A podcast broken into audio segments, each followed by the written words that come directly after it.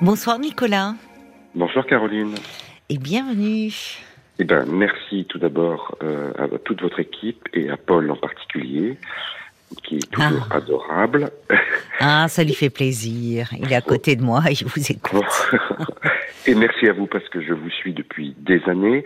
Et juste, je voulais vous rappeler, je ne sais pas si vous vous souvenez, mais il y a 13 ans, j'habitais à Tokyo et je vous avais appelé. Ah, mais si, je me souviens bien de vous, euh, Nicolas. Bah, c'est pas souvent euh, quand même qu'on m'appelle de. Tokyo.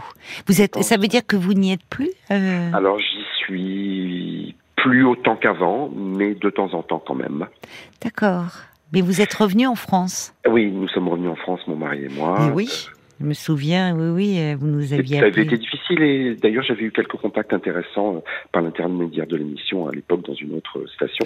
Ah, super. Oui, oui, D'accord. oui, ça avait été intéressant. De d'expatriés aussi. euh D'expatriés, oui, et puis de gens qui avaient vécu cette, cette, cette vie, parce que pour moi c'était la première fois que je, oui. j'allais, je, je vivais la vie d'expat, et puis le Oui. Japon tellement particulier que...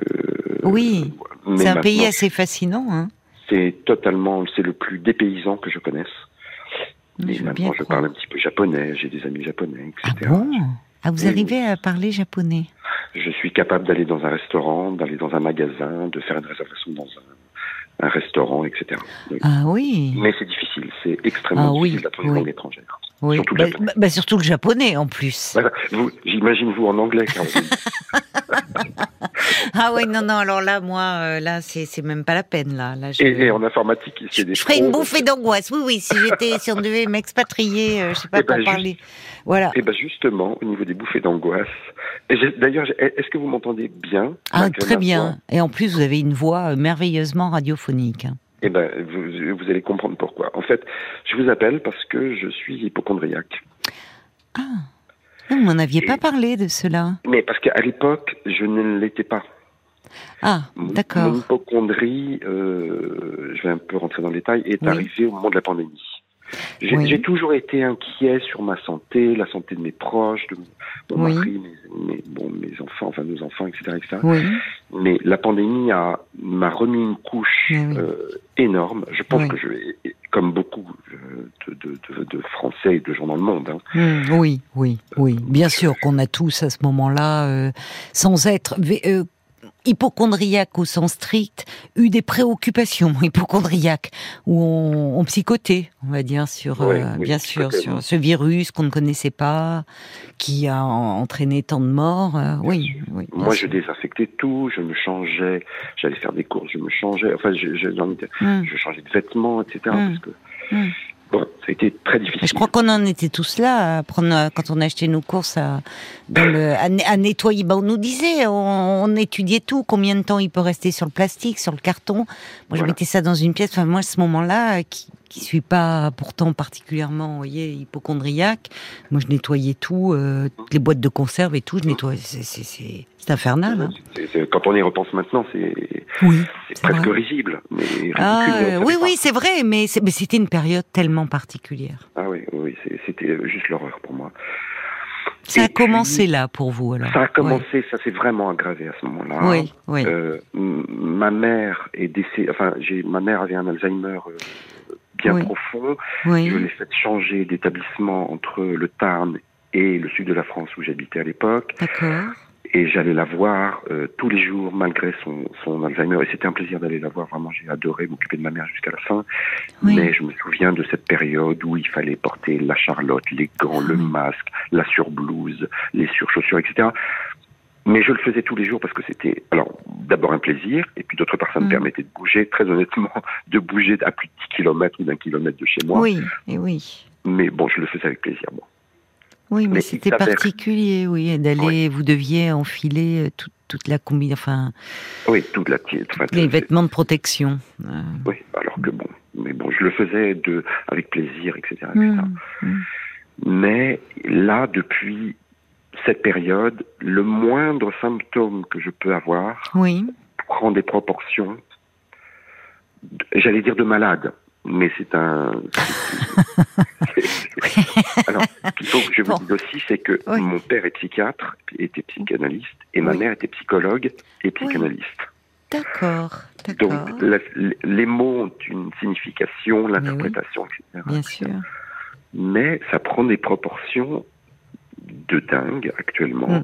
Mm, mm. Le moindre symptôme, euh, j'imagine le pire. Oui. Et c'est difficile à vivre d'abord pour moi. Oui. Parce que je pense que c'est vraiment une maladie. L'hypochondrie.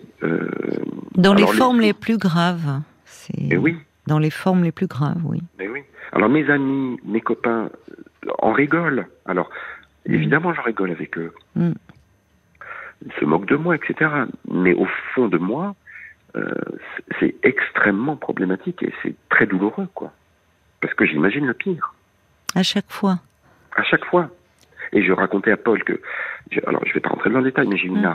C'est rien une aft. Mmh, mmh. Mais dès que j'ai un symptôme, je vais voir sur le net. Oui, oui. Et évidemment, on trouve le pire sur Internet. Alors tout de suite, j'ai pensé à un abcès. Oui. Et un abcès veut dire, etc., etc., etc. Mais je ne m'en sors pas. Et par exemple, j'ai une laryngite. C'est pour ça que j'ai une voix un peu grave, un peu virile, etc. Donc j'ai pris ma température cinq fois par jour. Oui. Et j'ai été chez mon, ma, généraliste qui m'a pris ma tension, ce qui est bien, mm. et elle a trouvé que j'avais une tension élevée. D'accord. Ce qui est vrai. Donc j'ai pris ma tension dix fois par jour à la maison. Oui, c'est très envahissant. Mais voilà, je mm. suis en boucle. Mm. Oui. Et je n'arrive pas à en sortir. Oui, depuis, euh, en fait, depuis la, pandémie. Voilà. Ça a été l'instant déclencheur, si je puis dire.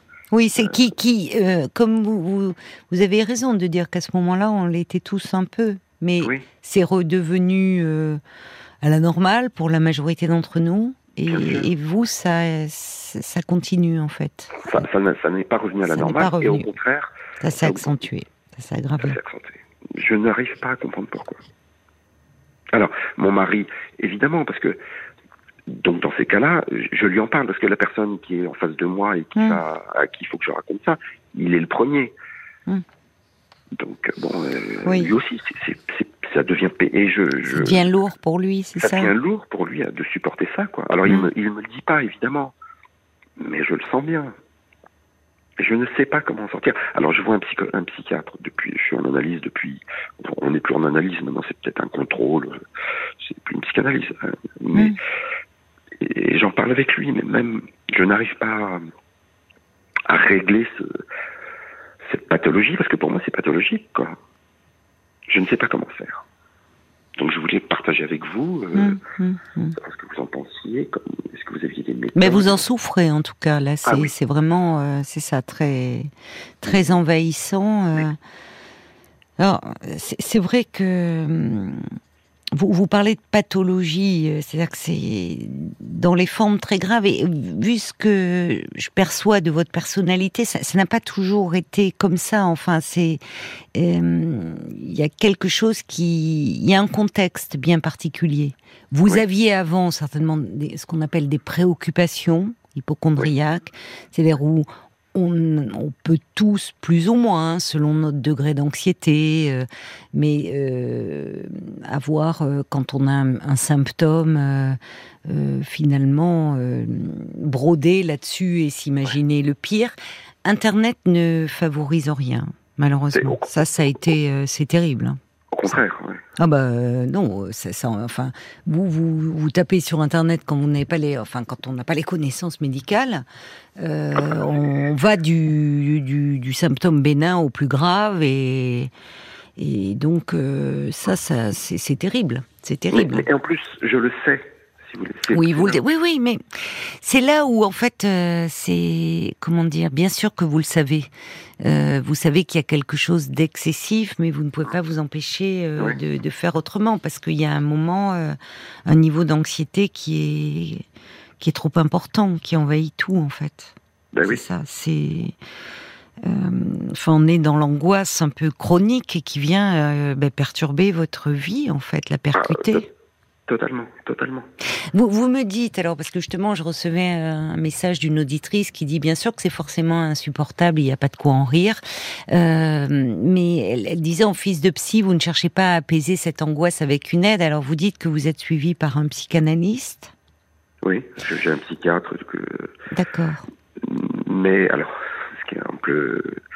Euh, le psychiatre de temps en temps que j'ai en face de moi, c'est un peu mon père. Donc, euh, vous l'avez, vous l'avez toujours, votre père? Oui, j'ai toujours mon père. J'ai toujours mon père. Euh, mais c'est mon père et, en face de moi, de temps en temps, j'ai, enfin, j'ai le psy, mais de temps en temps, c'est mon père. Donc la relation est aussi de temps en temps un peu particulière. Qu'est-ce que vous voulez dire quand vous dites que de temps en temps, c'est votre père? Votre père était psychiatre, mais qu'est-ce que vous voulez dire? Par rapport à cela Enfin, qu'est-ce qu'il y a des fois, je m'adresse à mon psy. Hmm. Alors que je euh, je m'adresse à mon psy, mais j'imagine que c'est mon père en face. Et vous lui euh, parlez comme à votre père Ou comme vous auriez aimé parler à votre père Totalement, un peu. Et comme je n'ai pas pu, alors que maintenant j'ai des, des, relations relativement apaisées avec mon père, ce qui n'a pas toujours, pas toujours été, le cas. Ça n'a pas toujours été le cas. C'est pas facile d'être enfant de psy, hein ah ben, non, je peux vous... Et les hein deux, et les deux, je suis non mais c'est je relève c'est je dis ça c'est pas c'est pas ironique hein. Non non mais c'est pas facile d'être enfant de psy. Et psychanalyste. Oui. Mm. Parce que bon euh, on peut être psychologue ou psychiatre et sans faire de sans, mm, sans, sans analyste. Mm. Là en plus ils étaient tous les deux. Oui. Vous avez raison d'ajouter euh, psychanalyste parce que c'est, vous avez dit les mots qui ont un sens, le poids des mots, le, rapport à l'inconscient. Mais pour un enfant, ça peut être compliqué d'avoir des parents dont le métier est de s'occuper des autres et d'analyser. Et parfois d'ailleurs qui exercent leur métier euh, le, au sein de, ça peut être au sein de la maison ou de l'appartement. Enfin, il y a une pièce qui est consacrée aux patients.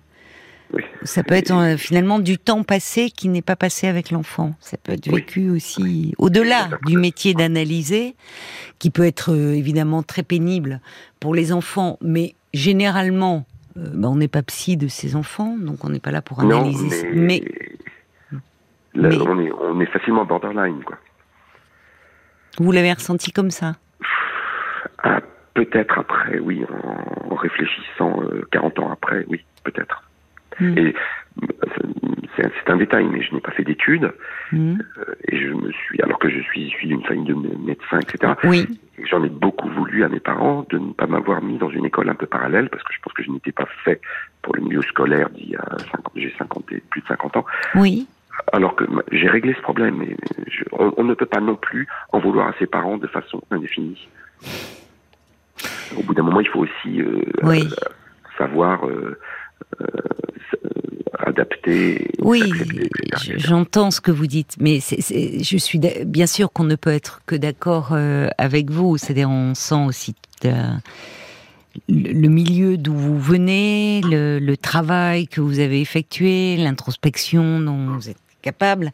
Et bien sûr qu'on ne peut pas passer sa vie à éternellement reprocher à ses parents des choses. Il faut soi-même un peu euh, pouvoir un peu, un peu avancer, mais, mais il n'empêche qu'il y a des choses qui pèsent. Oui, oui, oui. Même si, euh, oui, euh, objectivement, il y a des choses qui.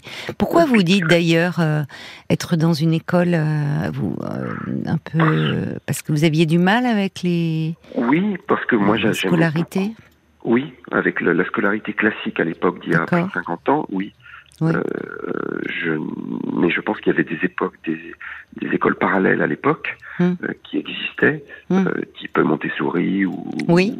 ou, autre, et on ne m'a pas mis dans ce genre d'établissement. Bon, soit, j'en ai beaucoup voulu. Hein. Et à l'époque, j'avais rencontré Dolto. C'est pour vous dire que. Ah bon? Mais oui, parce que ma mère m'avait fait rencontrer Dolto. D'accord ça, ça reste, je, m'en souviens très très peu, hein, mais j'avais rencontré. Une, Et pourquoi elle vous l'avait fait Enfin, parce que elle, elle, elle la connaissait, ou c'était volontaire de vous faire rencontrer elle, elle, la connaissait à titre professionnel. Elle sentait qu'il y avait un truc que qu'elle n'arrivait pas à gérer, qu'elle ne trouvait pas de thérapeute euh, à l'époque dans la, la, ville de province où nous habitions. Hmm. Et euh, elle sentait que peut-être Dolto pouvait m'aider, etc., etc. Bon ça n'a pas complètement fonctionné de la façon dont elle l'attendait. Et, j'en veux à personne, mais je, je, je, suis un peu fier, pour tout vous dire, Caroline, d'avoir rencontré une fois dans ma vie François Moi, je vous comprends. je vous comprends. Même si euh, vous n'avez pas été aidé comme vous l'auriez peut-être souhaité ou comme votre mère l'aurait souhaité. Mais je comprends, oui. Je pense que c'est une femme qui a fait beaucoup de, qui a fait avancer la, psychanalyse pour enfants. ah oui, énormément. Oui, oui. Donc, et on voit, vous pourriez, et au fond, vous n'êtes pas réfractaire, parce que parfois, c'est, je disais, quand ah on est en forme de psy, ça peut être, vous auriez pu refuser l'analyse, ah le travail. Non. Je, alors, je suis, moi, je suis quelqu'un, je suis euh, pour les médecins ou les, sachants. Et donc, que ce soit les psychiatres, enfin, les médecins, les les psychologues, mm. les, thérapeutes, avec le mot, j'ai un peu de mal avec tout ce qu'on entend dans les thérapeutes actuellement, parce qu'il y a tout et tout et n'importe quoi. Je suis bien d'accord. Et je pense que vous êtes d'accord avec moi pour vous écouter. Euh, il faut faire très très attention. Mais je me demande si, dans mon cas, il n'y aurait pas des techniques de relaxation oui. par la respiration, ou je sais pas, mais j'ai un peu de mal parce que quand on va sur sur des plateformes ou sur mm. des applications, je pense que là aussi on peut trouver tout et son tout et son contraire. Quoi. Mm. Donc je mm. ne sais pas bien dans quelle direction euh, aller. Oui, vous sentez bien, c'est-à-dire quand vous parlez de technique de, de relaxation, faire euh, diminuer ce, cette anxiété, ce stress en fait qui. Euh, euh, vous ne prenez pas de traitement actuellement contre l'angoisse? je, je prends de temps en temps. Je, je, je, je sais bien gérer mes phases d'angoisse. Ah bon? Et donc, Oui, quand je sens que j'ai des grosses phases d'angoisse qui arrivent. Comment faites-vous alors? vous prenez des. Qu'est-ce que vous devez prendre Qu'est-ce que vous prenez? Je prends un anxiolytique euh, par demi ou par quart. D'accord, mais en cas de, de crise? Oui. Et est-ce que pendant sens crises monter. Voilà. Alors c'est bien, vous vous l'enrayez.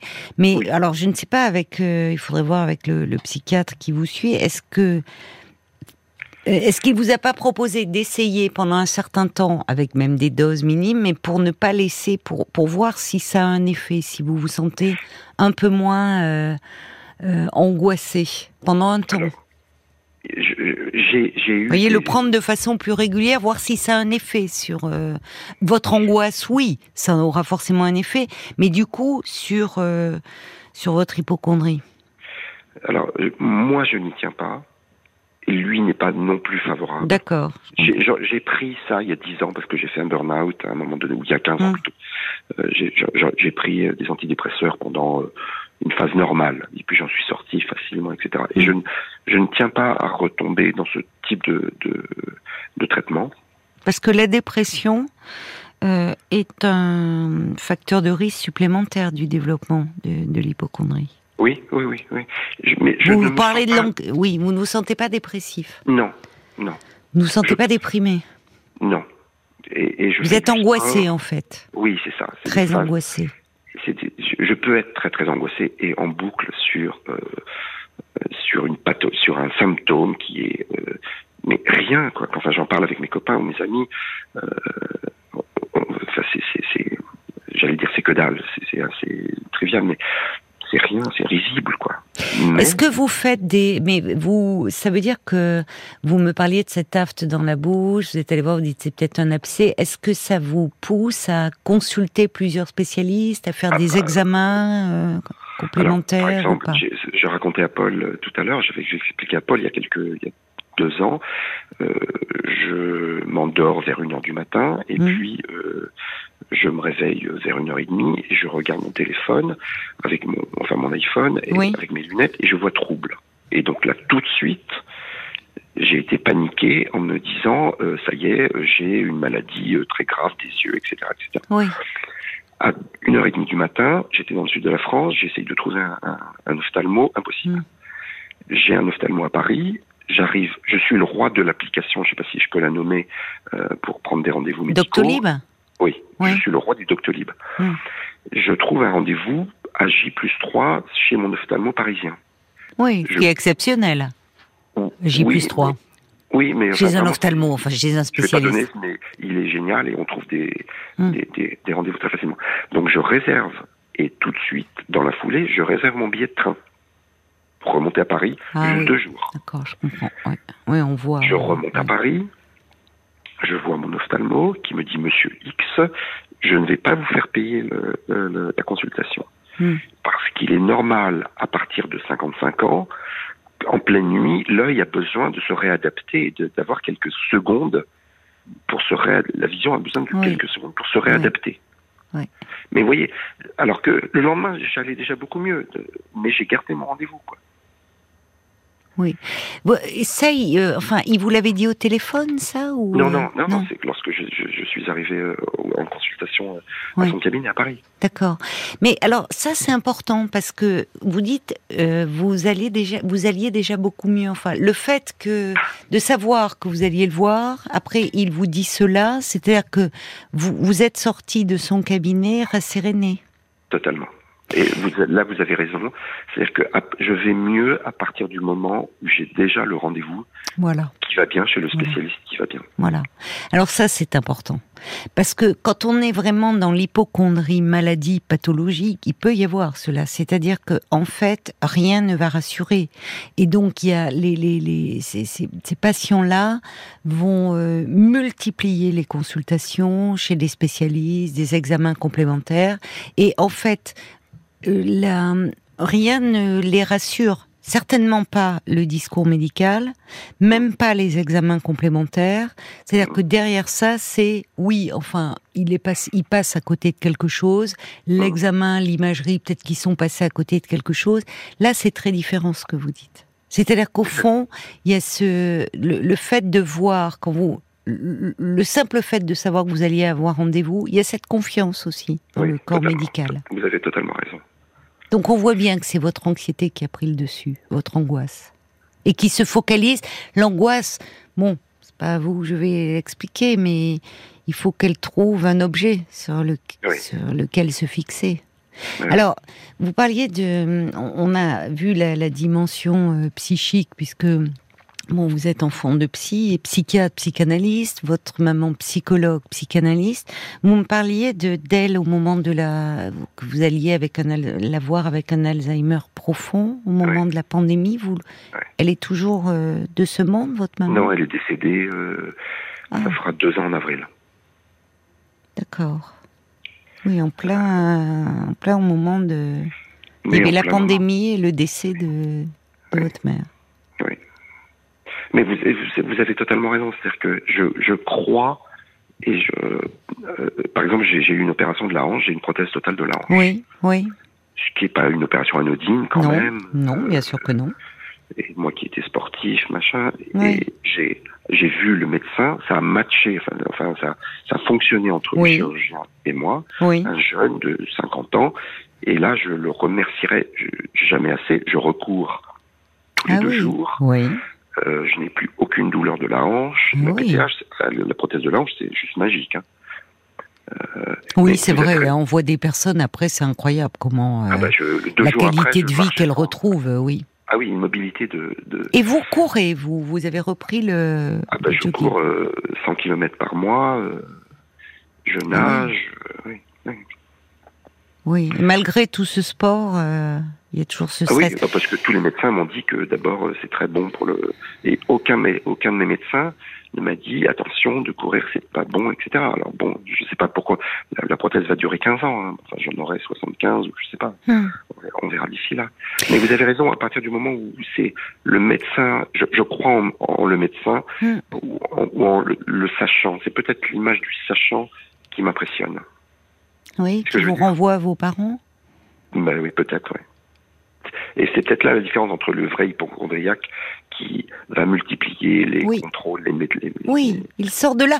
Ah, mais le véritable hypochondriaque n'est même pas content hein, quand on lui dit Ah que, oui. que c'est rien. Ah oui.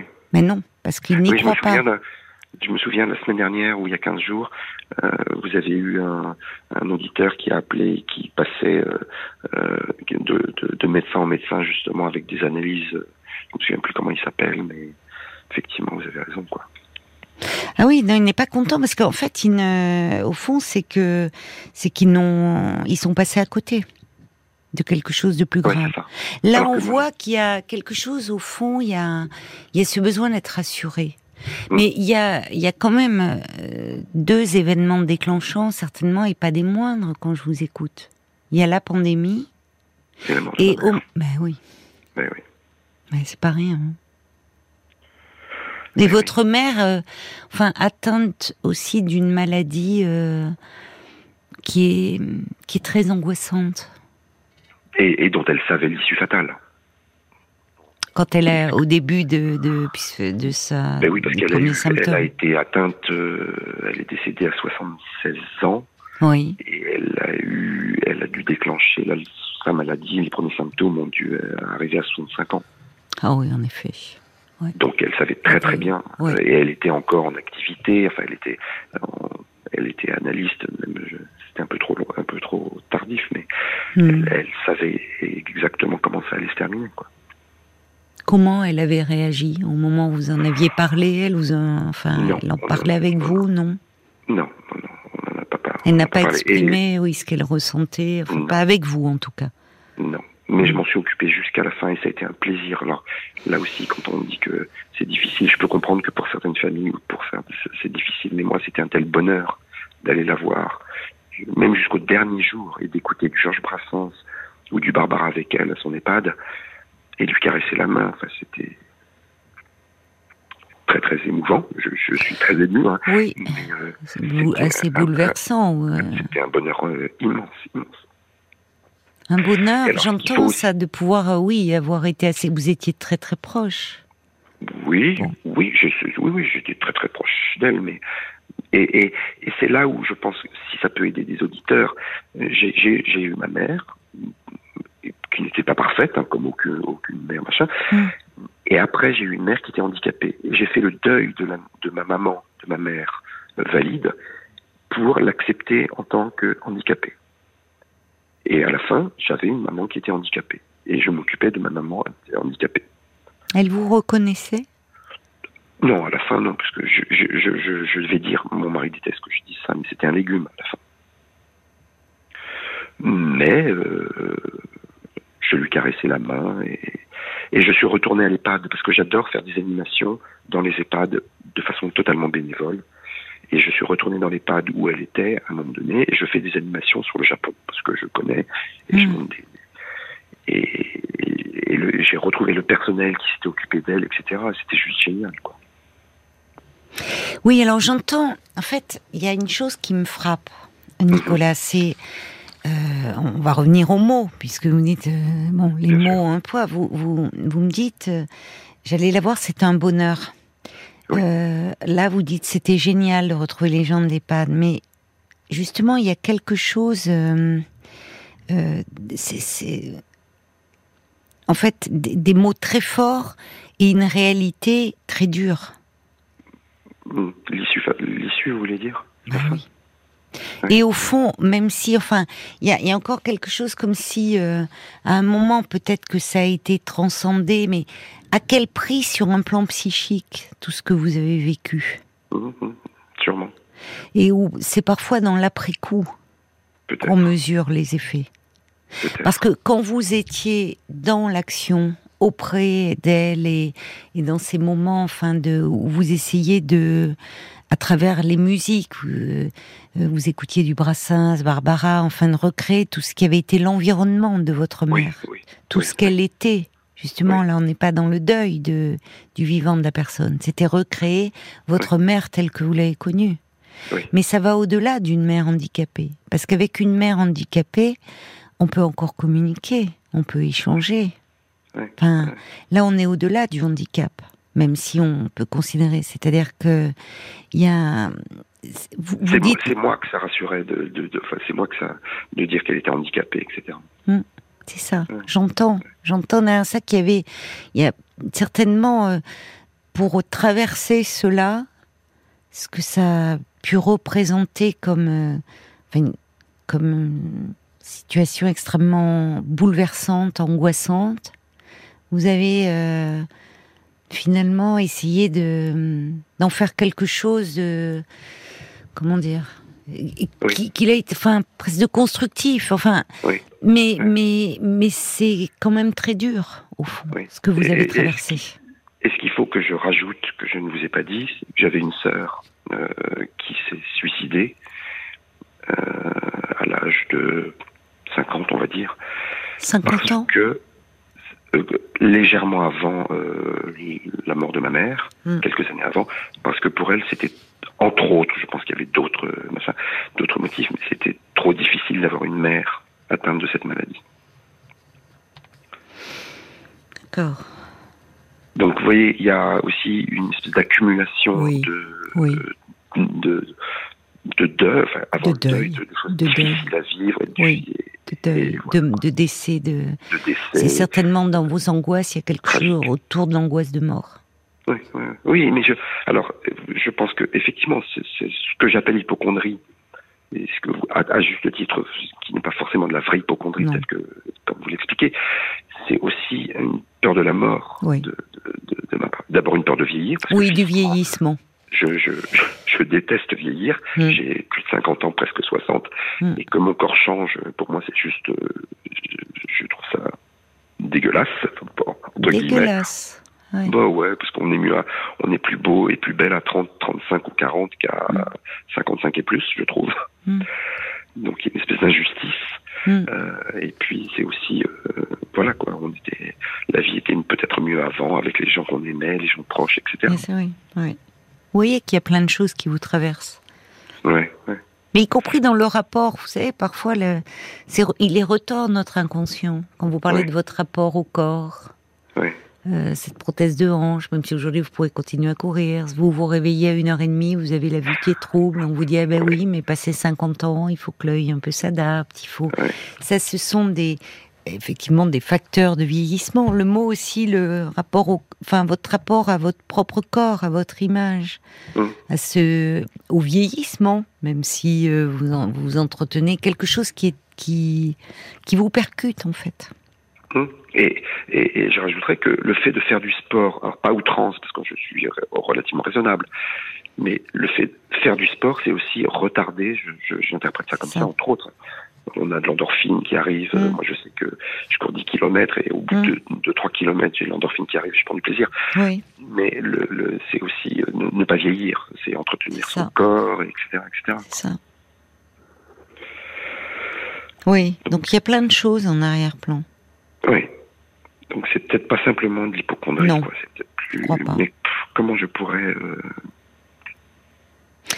Alors, en, en- déjà en mettant des mots, parce qu'on voit que euh, vous n'êtes pas fils de psy pour rien, vous associez très librement. Donc ça, c'est déjà une bonne chose et une force. Euh, Il y a et puis peut-être par rapport à il y a le sport déjà pour faire baisser votre niveau de stress. Bon, vous dites vous ne voulez pas prendre euh, de, de médicaments d'anxiolytiques en continu. Peut-être à travers des techniques de, de relaxation, Oui, alors oui. peut-être la sophrologie ou peut-être l'hypnose si vous êtes un peu réceptif. Ah bon? Vous pensez que la, sophrologie ou l'hypnose pourrait m'aider? Je ne sais pas. Non, je ne sais pas, en fait. Je, je pense essayer de faire baisser ce niveau d'angoisse. Voilà, Et vous m'avez parlé de techniques corporelles de relaxation.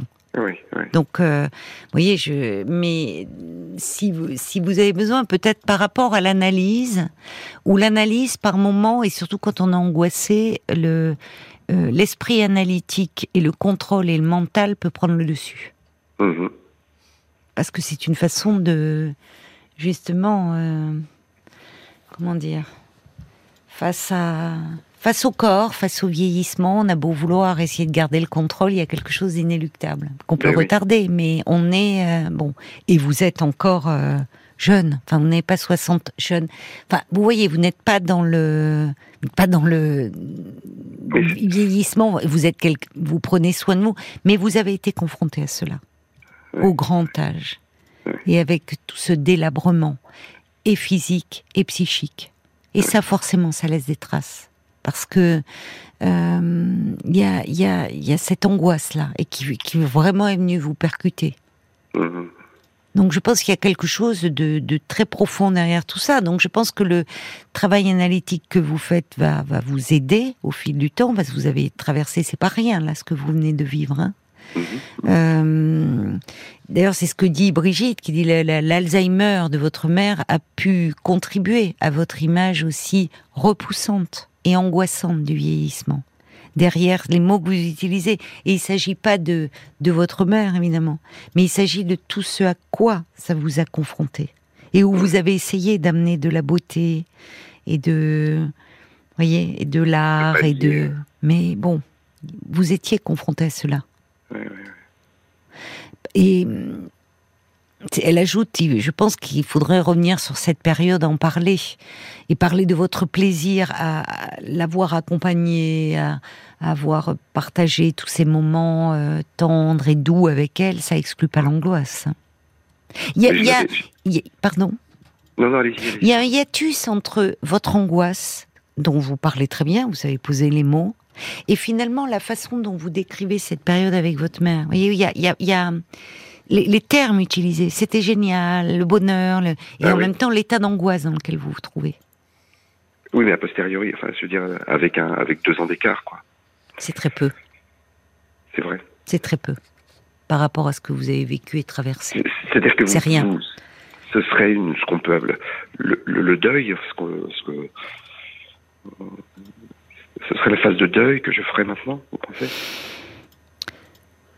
Alors, je, sais Je pense qu'il y a quelque, alors le deuil, vous savez, des phases. euh, Oui, oui, C'est-à-dire oui. qu'il y a quelque chose où à un moment vous l'avez tellement, vous l'avez tellement accompagné, vous l'avez presque, vous l'avez intériorisé votre mère. Il y a quelque c'est- ah, chose bah, je, euh, l'ai- ah, je l'ai accompagné jusqu'à son dernier souffle. ah, jusqu'à jusqu'à la veille. Quoi. Mais on sort pas de cela indemne.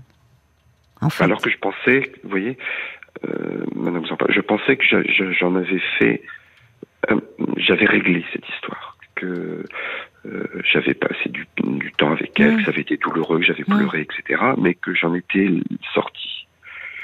Mais peut-être que c'est pas aussi facile. quoi. il y a quelque chose dans ces angoisses qui touchent au corps quand même. Oui, puis en plus, euh, elle était physiquement, euh, enfin, elle était recroquevillée sur elle-même. Enfin, vous oui, mais c'est très lourd. qui- La, fin de vie et dans un Alzheimer très profond. Voilà, le corps, la euh, bien sûr. mauvais, machin, etc. Mais oui, la- mais oui. Euh, enfin, Oui, oui. Les détails. Oui, mais ils ont leur importance parce qu'ils se sont imprégnés en vous. Alors, il y a, je, je pense qu'il y a, euh, je, je, je, je vous rejoins. Vous n'êtes pas, on vous sent, vous êtes très angoissé, beaucoup angoissé plus que déprimé. Mais ça peut Oui. être aussi une composante de ce que vous avez traversé. J'entends que vous avez, vous l'avez intériorisé votre mère parce que vous l'avez euh, accompagnée. Enfin, elle a, elle a, c'est comme si elle- le deuil chez vous, il se manifeste pas par le manque. Enfin, Non. vous voyez du côté du manque, mais du côté de l'angoisse. Hum. Je n'ai coup- aucun. Enfin, c'est un détail, mais je n'ai aucun objet, enfin, rien de souvenir de ma mère, j'ai tout dans la tête. J'ai quelques photos, etc., mais je n'ai Hum. je n'ai pas d'objet, je n'ai pas besoin d'objet de ma mère pour me souvenir. Oui, c'est ça. Ça montre que là, il y a quelque chose qui, effectivement, je vous rejoins dans ce processus de deuil, a pu suivre son chemin et vous avez pu intérioriser sa présence Totalement, pour pouvoir ne pas vous euh, prouver le besoin de vous raccrocher à des objets. totalement. Néanmoins, ça n'exclut pas l'angoisse. Et l'angoisse de cette fin de vie de votre mère. Et de ce délabrement physique et psychique, bien sûr, mais aussi physique. Physique. Ce côté dégueulasse de cette fin de vie, pour reprendre votre expression. J'utilise volontairement le mot, parce qu'il y a quelque chose de dégueulasse, effectivement. Dans, dans, c'est terrible d'avoir à vivre cela. Dans, dans, dans quelqu'un qui, il y a quelque chose dans cette maladie qui est épouvantable. Donc euh, ça, vous voyez, il y a, je pense qu'il y a quelque chose qui a pu s'accrocher. Votre angoisse, elle s'accroche à quelque chose. C'est intéressant. C'est hyper intéressant ce que vous me dites, parce que ça, ça rabat les cartes sur une hypochondrie que je pensais simple. euh, Je pense que c'est vraiment, euh, quand je vous entends encore une fois, c'est les médecins, vous, ils vous rassurent. Ah oui, totalement. Mais, Mais en fait, maintenant, il y a une peur, il y a une peur, il y a, enfin, c'est au-delà de la peur, il y a une angoisse, il y a des angoisses de mort derrière. Oui. Sur laquelle est- qui peut se traduire avec se, se fixer sur le corps, mais bon, c'est plus profond. Oui, sur, sur le corps, oui, c'est totalement sur le corps, là, l'aspect physique. Mais le corps qui lâche. Et oui, Sous, sous quelque forme que, que, que ce soit. Quoi. et oui. psychologiquement ou, C'est ça. ou physiquement. Mais oui, mais il y a eu les deux. Il y a eu les deux. Donc euh, c'est dur, c'est dur. Et c'est pour ça que je pense que c'est bien que vous puissiez continuer à en parler. Et puis peut-être effectivement de demander à votre euh, à votre psychanalyste. Je pense qu'il serait pas contre quelque chose peut-être de, de plus euh, qui peut-être qui passe par le corps justement. C'est pas un hasard peut-être si vous parlez d'une technique de relaxation, quelque chose qui mettrait en jeu ce corps. Mais ce corps la, so- de la sophrologie? Sophrologie, euh, oui. euh, hum, oui, quelque, enfin, vers quoi vous auriez envie d'aller pour euh, vous? Mais il faut que, pour moi, il faut que ce soit quelqu'un qui soit un sachant. J'ai, une- je sais. Et donc, j'ai, trop peur du charlatan. J'entends ça. Ouais. Pardon? Mais c'est bien, vous avez raison. Mais, euh, mais vous pouvez demander à votre psy? Il sera pas opposé, je pense. Hein ben, Je le sens pas. J'en ai discuté avec lui. Alors, c'est vrai que je le vois par période. Je le vois pas de façon hyper régulière parce que ma vie, pour l'instant, n'est- c'est pas possible comme ça. Mais je- j'en ai parlé. Je, je, je sens pas trop de retour. oui, bon, c'est très, c'est très psychanalytique ça. Ah bah, il mais est- il n'est pas ça- dans l'opposé, c'est-à-dire qu'il ne veut pas avoir là de vous inciter ni de s'opposer. Mais si- s'il était vraiment opposé, il vous le dirait. Oui, oui, oui. oui. Voyez Enfin, moi, c'est mon point de vue. Hein. Mais- S'il était vraiment, s'il pensait que ça serait problématique ou quoi, il là, Ah, ben, je pense que là, il interviendrait. totalement. Il vous laisse. euh, Vous pouvez demander à un médecin traitant pour le coup, aussi, Oui, parce qu'ils ont des coordonnées. peut-être. Euh, voyez. Mais Ouais. donnez aussi, donnez-vous du temps en fait, Nicolas. Ce que vous avez mais traversé est très particulier. J'entends hein, que c'est très envahissant. Mais vous, vous venez de... Peut-être qu'il faudrait le voir un peu plus souvent, justement, en ce moment. Parce que je crois qu'il y a vraiment des choses qui ont besoin d'être parlées. Au-delà de parler, y compris dans la réalité très crue de ce que vous avez vécu avec votre mère. Ouais. Où finalement, vous l'avez un peu occulté, mis de Oui. côté pour essayer de transcender cela. Oui. Mais je crois qu'au fond de vous, et c'est com- et c'est compréhensible, ça vous a percuté ça? Oui. Peut-être que je ne l'ai pas suffisamment euh, extériorisé. Voilà, mis des mots sur, euh, Mis des mots sur, y compris sur ces, sur ces images. Que, et on peut aussi se défendre de quelque chose qui est trop angoissant. Hmm. Peut-être que j'ai cru que j'allais régler le problème et que le problème était résolu. Enfin, D'une façon, oui, mais pour que cette angoisse, elle soit aussi forte et qu'elle porte sur le corps. Vous l'avez dit à un moment, ce corps rétracté, ce corps, il y a tout ça qui vous travaille, je pense, à votre insu. Oui. Donc euh, peut-être qu'il faudrait le voir de façon un peu plus présente pour euh, parler de cela. Je vois Paul qui vient de s'installer et qui me dit qu'il y a beaucoup de réactions qui sont arrivées pour vous. Alors c'est vrai qu'on est parti de l'hypochondrie et puis on est allé bien au-delà. Oui. C'est Pas, il doit y avoir des réactions autour de l'hypochondrie, j'imagine. Oui, mais aussi, alors Nat, je vais commencer avec euh, son message euh, qui a écrit que c'est vrai, moi je vous rejoins, ça doit pas être facile de vivre avec des parents psychologues, psychiatres. Euh, C'est vrai. justement, je me pose souvent la question comment vivre au quotidien, même en tant que mari, épouse, parent, ami, est-ce que c'est un, av- un avantage ou un inconvénient? Donc c'est des questions que se pose Nat et je pense qu'il y a beaucoup de gens qui se posent la question aussi. Oui, enfin, je dirais quand Pas même quand plus que. Voilà, Pas quand on est Voilà. psy, on n'est pas psy euh, ouais, hein, de Voilà. son mari, de sa femme. Exactement. de D'ailleurs, euh, si vous voulez euh, connaître les différents types de psy, psychiatres, psychologues, on a enregistré un parlons encore euh, jeudi dernier, le Mais je 24 l'écouterai, mars. je l'écouterai avec plaisir. Mais moi, je, moi, je maîtrise assez bien. Oui. Oui, je pense que oui, Je je pense que vous, le langage, vous l'avez. Oui, Oui, oui. Euh, On il y a- l'entend. Il y a la mouette d'Annecy qui, euh, qui vous écoute et qui est très touchée par votre témoignage parce Mm. qu'elle dit moi-même j'ai souffert très fortement d'hypochondrie et j'en ai guéri grâce à une psychothérapie et surtout aussi en décidant de façon très ferme de ne plus consulter Internet lorsque cela me concerne. Et je crois que ça a été euh, et que ça reste le plus efficace et le plus protecteur pour moi en tout cas. Sûrement. Ouais, c'est ce qu'écrit euh, la mouette d'Annecy. Il y a Valérie qui vous propose de tenter la méditation aussi euh, pour euh, calmer un peu vos angoisses. Mais il y a beaucoup de gens qui parlent du yoga, de la méditation, de ce genre de Ouais. pratique Ouais. pour calmer un peu, un peu quand l'angoisse est trop forte. Oui, oui. Mais oui, non, mais je, je pense que je suis en, en- en partie d'accord avec tout ce qu'il dit. Euh, Je voudrais euh, rectifier. c'est- pas plus difficile de d'être parent de psy euh, et qu'il savait faire la différence quand même entre ce qui se passait dans les au cabinet euh, et à la maison. Mais il n'empêche que voilà quoi. C'est intéressant ce que vous avez dit. Vous avez dit c'est pas plus difficile d'être parent de psy. Fils de psy, pardon. Oui, mais non, pas pardon. Parce que dans le dans ce que vous avez vécu, vous étiez devenu vous, vous avez en, place de parents, vous étiez en place de parents avec votre. À la, fin, oui. Vous avez totalement raison, c'est un lapsus euh, complètement significatif. Mais oui, mais oui. J'étais j'étais le, le, le, père de ma mère, de, ma mère, quoi. Oui. Oui. Non mais c'est vrai, vous avez totalement raison. C'est une vraie pro, Caroline.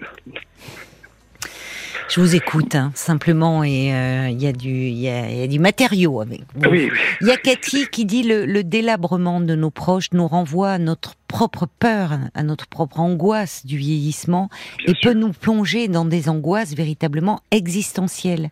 C'est une injustice très difficile à gérer. Et Cathy qui ajoute bon courage à vous, et elle dit et vous n'êtes pas vieux. Ce sera le mot de la fin. C'est ça, mais il y a quelque chose où ça, ça, ça a précipité cela. Parce que c'est vrai qu'au point de vue de votre âge, dans les faits, vous n'êtes pas vieux. Bah mais oui, mais enfin, on tout d'un coup, plus vieux à 50, plus de 55 ans. On est d'accord.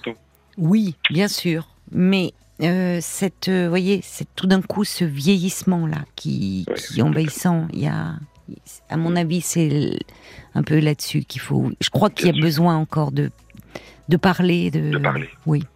oui. De parlons-nous, oui. en tout cas, merci à toute l'équipe parce que vous êtes, euh, Paul, vous êtes génial, Caroline, vous êtes génial. 13 ans après, c'est génial. Bah, j'étais, euh, moi, je suis heureuse d'avoir eu de vos nouvelles. J'aurais préféré effectivement dans un contexte où vous allez mieux, Nicolas, mais je, je suis certaine que vous avez les ressources pour euh, justement aller mieux. Donc, voilà, vous, vous allez y arriver. Suis je suis pas dépressif. Non, non, ah, mais j'entends ça. Je suis d'accord avec vous. Vous êtes très angoissé. C'est différent. J'ai des phases d'angoisse, oui. Oui, mais oui. Il y a, on a fait d'ailleurs avec Paul un, Parlons encore consacré à l'hypochondrie. C'était le, le 15 octobre oui. 2022. Euh, voilà. Je vais le rechercher. Oui. Bon, non. Non. Enfin, je vous dis ça, non. Si, pour ceux que ça intéresse, évidemment, pas. Euh, mais vous, je pense que n'accrochez pas trop là-dessus. Enfin, vous voyez, il faut parfois on a besoin de s'accrocher à quelque chose. Vous l'avez dit vous-même, ça va au-delà. Non, mais vous avez raison. J'ai été accroché à ça et peut-être que c'est sûrement. Vous avez totalement raison. Ça n'est sûrement pas que ça et c'est différent.